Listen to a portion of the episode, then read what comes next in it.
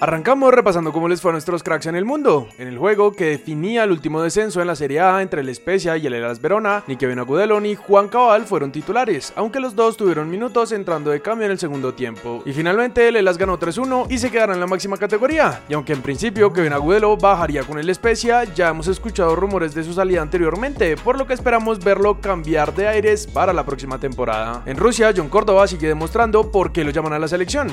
Bueno, no, aunque no entendemos por qué. Y hoy nuevamente marcó gol en la final de la Copa contra el CSK que tuvo a Carrascal desde el 73. Y aunque el encuentro se fue a penales y nuestros dos cracks marcaron sus tiros, finalmente el CSK se llevó el trofeo, por lo que Carrascal se unirá a la selección celebrando su nuevo título. Ya que hablamos de la Sele, ya son 16 los nuestros que están en concentración y los últimos en llegar fueron Andrés Kevin Castaño y Lucho Díaz. Así que solo faltarían 8 jugadores por reportarse con Néstor Lorenzo. En medio de la concentración Daniel Muñoz habló de los juegos amistosos ante Irak y Alemania. Son dos partidos que ilusionan, dos partidos que, que tenemos en mente poder hacer las cosas muy bien. Sabemos que, que, esto apenas es el comienzo de una nueva etapa, una nueva etapa con, con mucho talento, con gente de experiencia, con, con, chicos jóvenes que quieren aportar lo mejor de cada uno de ellos. Sabemos que ahorita vienen las eliminatorias y creo que estos dos partidos van a ser fundamentales para que el equipo siga mostrando lo que ha mostrado los, en, los otros partidos.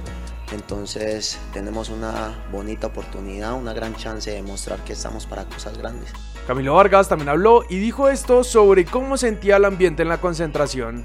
El de siempre, de la selección, de alegría, juntos por un objetivo en común, es la característica que siempre hemos tenido y la que he percibido durante casi 12 años que perteneció a la selección y creo que vamos por buen camino.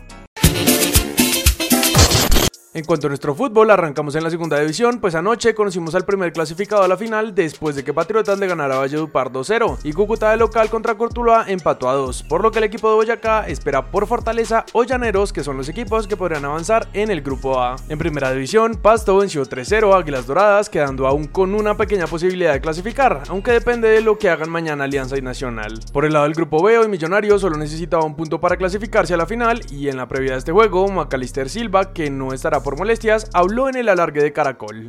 No sentimos o no es nuestra idea especular. Una de las características de este proceso ha sido salir a buscar el resultado y esta vez no puede ser la excepción. Hay que buscar, ir a ganar o empatar, pero no podemos arrancar desde la especulación. En cuanto al partido, aunque Millonarios empezó ganando, no logró conseguir el punto, así que tendrá que esperar la última fecha de los cuadrangulares para saber quién es el finalista. Para terminar, el Junior ya se está armando para el próximo torneo y Fachar habló sobre los jugadores que estarían por llegar al equipo. Vamos por cerrar dos centrales, un volante de primera línea, dos delanteros. Ya hay uno que es Roma. La sele femenina se metió en el top 25 del ranking FIFA. Nelson Quiñones marcó en la goleada del Houston Dynamo ante Los Ángeles. El Cucho Hernández abrió el marcador en la victoria del Columbus Crew.